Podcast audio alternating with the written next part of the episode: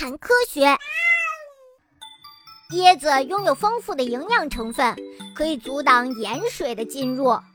椰子树呀，为了让自己的下一代生长在更好的环境里，就把种子丢进大海里。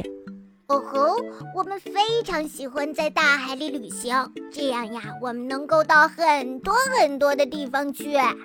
当然啦，椰子树也为它做好了一切旅行准备。其中呀，最重要的就是既大又能飘在水面上的果实。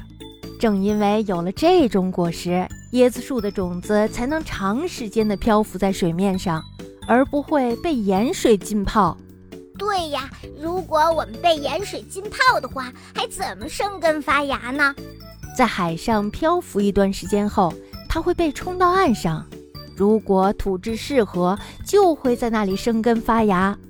哎呀，哦，好像这也有点看运气哦。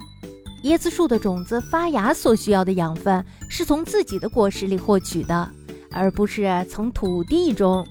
嘿，你们不知道吧？这可是我妈妈给我们带的。椰子树为自己的种子准备了充分的养分，使得种子能在很远的地方健康成长。他们把这种营养物质叫做椰子油。椰子油呀，很有营养，可以制成饮料和食用油等。在陌生的海边苏醒的种子，椰子树为自己的种子做了充分的准备，所以呢，种子呀才能平平安安的来到遥远的海边。小椰子树要在陌生的海边开始自己新的生活。也许他偶尔也会感到孤独吧，但是呢，等到开花结果的时候，他就会明白妈妈的良苦用心。他终于知道自己为什么要从遥远的地方来到这里，也能够体会到妈妈呀为了这次旅行花费了多少心思。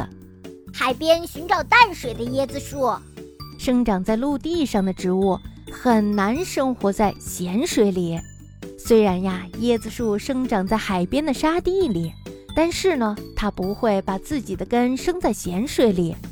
由于淡水比咸水轻，所以呀，会在咸水上面流动。椰子树的根就生在有淡水的地方。